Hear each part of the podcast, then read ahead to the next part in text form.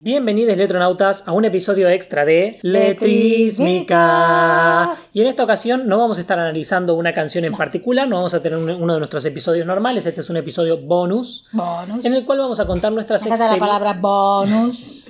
en el cual vamos a analizar nuestras experiencias el sábado 22 22 de febrero del 2020. en nuestro primer taller presencial de análisis de letras de canciones eh, presentado por Letrísmica oficial. Organizado por Retrísmica. 100% real, no fake. Vos tuviste en su momento la idea estrafalaria de hagamos un taller que la... No, Oh, tuve la idea, vos la tuviste. ¿Cómo que yo la tuve? Vos no me dijiste que yo estaba enferma y vos me dijiste. No, del podcast yo la tuve, pero del taller vos. Ah, sí, sí, sí. No, pero hace rato que la te- tengo esa idea. Ok.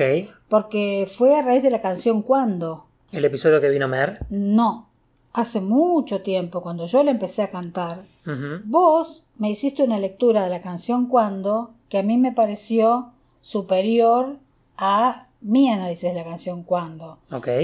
Entonces me pareció que unir lo que a mí me desencadena emotivamente una canción más tu análisis racional, metafórico y gramatical de las letras de las canciones podía sumar una forma de, de analizar las canciones, podía organizar una forma de, de analizar las letras de canciones que eh, a mí me servía como profesora de canto, que me servía como cantante y que aparte era una cosa que a mí me, resu- me parecía totalmente novedosa para presentar a los alumnos o a cualquier interesado en la poesía en general o en las letras de canciones en particular.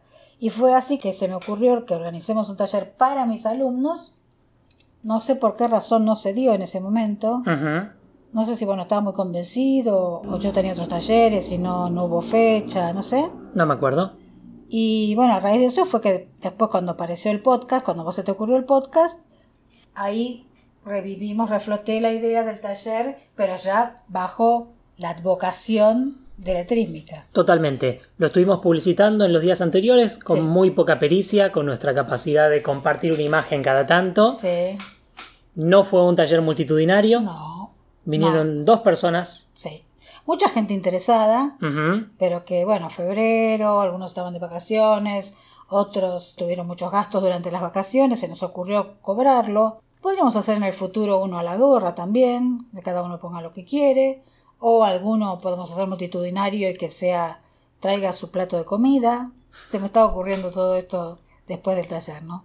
No, Ah. no somos personas particularmente inteligentes con la plata, ni vos ni yo. No, ni con la publicidad por el momento. Igual vinieron dos personas, pero la pasamos re bien Muy bien. y estuvimos como dos horas y media analizando dos canciones. Eso también me hizo pensar que si viene mucha más gente, probablemente tengamos que disponer de más tiempo. Sí, hacerlo un poquito más expeditivo por canción, pero además más tiempo total del taller. Sí, Y esa era la idea. Cada persona que venía tenía que traer su canción, elegir una letra de canción y traerla. Y era más o menos improvisar en el momento un episodio de Letrísmica, solo que sin grabarlo. Quizá en el futuro, si sentimos que la gente en el momento se siente cómoda, grabamos uno de estos talleres y Sí. después lo publicamos como un episodio también extra. Quizá no, sí, porque ahí yo creo que lo importante sea la cuestión didáctica y no como hacemos ahora, que nos estamos preocupando por el valor entretenimiento y nos preocupa más el micrófono y cómo llega todo y se escuche claro, bien. claro. En un taller es más distribuido, la grabación puede ser de peor calidad. Sí, por ahí lo que podemos hacer cuando te- si tenemos un taller grabado es extraer o desgrabar algunas partes, editar mucho más. Sin duda. Y entonces, vinieron Tiene Lorena, sueño, parece acá el compañero. so- es la una y media de la Y vos parece madrugada. el único momento que se puede grabar sin ruidos. Cierto. Vino entonces Lorena, vino Olga. Lorena Silva y Olga Sánchez. Lorena, gran cantante, aparte intérprete de viola, no de guitarra, sino de viola, el instrumento que se coloca en el hombro y que es un poquito más grave que el violín. Ujú. Aparte toca la guitarra, canta, es alumna mía de canto. Y Olga también fue alumna mía de canto en un grupo que estaba dando el año pasado, que ahora se disolvió, pero un grupo muy interesante y una persona también muy interesante. Y vinieron las dos, cada una con una canción muy interesante, para seguir usando la misma palabra. Una facilidad Tenemos una- un Papá. vocabulario acá a la una y media de la mañana. que es una maravilla. Olga trajo guitarra, dímelo tú. Sí, que había sido algo que se vio en el, en el taller. Eh, o sea, en el grupo de canto que yo estaba dando, se dio, yo llevé guitarra Dímelo Tú, versión Malena Muyala, y varias versiones más para que comparen versiones. No me centraba en la letra, sino en la cuestión de cómo una canción puede cambiar según su intérprete. Tiene muchas versiones. La versión original vendría a ser la de Atahualpa Yupanqui, Exacto. que es uno de sus autores. Ujú. Después, probablemente la versión más popular es la de Mercedes Sosa, Y la de Cafrune, la de Cafrune, y después tenemos Malena Muyala y muchos más. y mucha más gente. Que es una canción, para empezar, en el momento buscamos y descubrimos que la canción fue escrita por Atahualpa Yupanqui y Pablo del Cerro. Pablo del Cerro, que es el seudónimo de la mujer de la- Atahualpa de Ata- Yupanqui. Sí, la mujer francesa, sí, la segunda mujer de, de Atahualpa Yupanqui. ¿Sabemos cómo se llama? Eh, no porque... Nenet. Nenet, ahí está. Nenet, Sí, la francés. Pepén. A Pepin. ¿Viste por qué Olga pronuncia bárbaro francés? Porque sabe francés. Y suponemos que Atahualpa Yupanqui compuso la música y Nenet, Pablo del Cerro, la letra. No, no suponemos. Pablo del Cerro compone las letras, siempre. Ok. O sea, en, todas las en muchas canciones de Atahualpa las letras son de Nenet, a través del seudónimo Pablo del Cerro. Una letra profundamente pesimista Terrible. con respecto a la naturaleza humana. En su momento no lo traje a colación, pero me parece muy similar a... Siglo XX es un pliegue problemático y febril. Cambalache. A Cambalache. Mirá vos. Por este desencanto... Sí. eh, que incluso quizás Bueno, pero dese- Cambalache- desencuentro. Pero Cambalache no se refiere a los seres humanos. ¿A quiénes se refiere? Siglo XX, Cambalache, problemático y febril. El que no llora no mama, el que no es fantasma. Eh, sí, un poco sí, pero también se refiere a un fenómeno como el siglo XX. Le canta al siglo, lo- como si el siglo provocara en los hombres y mujeres esto. Bueno, pero por ejemplo, Desencuentro es una canción muy de- muy pesimista con respecto a los seres humanos. Sí, los encuentros sí. Cambalache también lo es, pero asentado en un tiempo, eh, en una cronología, Sí. en un momento histórico. Sí, dice tal tiempo histórico, esas. Nos Gui- está pasando esto. Guitarra, dímelo tú, pasa por, por un lado similar porque también tiene mucho de que las cosas malas están ocurriendo ahora y en el pasado quizá estábamos mejor. Sí. tiene a los hombres que son dioses muertos de un tiempo que De un tiempo ya.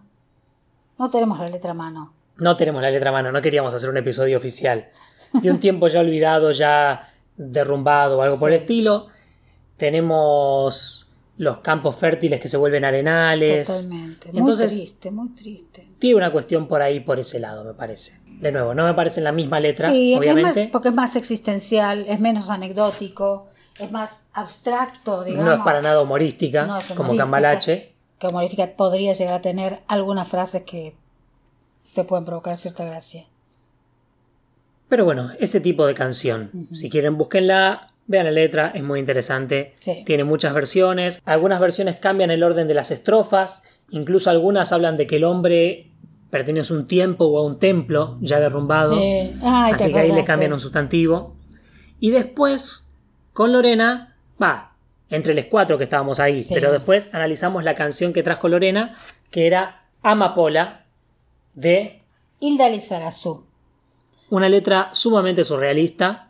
Sí, una soñación. Primero la escuchamos y era por dónde empezamos Estaba a co- analizar Estábamos como la vez que hicimos el. jijiji. Como yo estaba cuando hicimos jijiji. Hay que animarse a tirarse esas letras Sí. y empezar a buscar asociaciones. Totalmente. Porque si no, la alternativa es suponer que la gente que compone letras tira palabras al azar que no significan y nada. Eso no es así. Y es como, bueno, entonces cada cual, en letrísmica no queremos plantear un absolutismo de que todas las letras tienen un significado claro y que se pueden resumir en una oración, ¿sí? Claro. Ni que todas las letras son una máquina lógica perfecta donde cada imagen está orientada exactamente a una interpretación, para No. nada.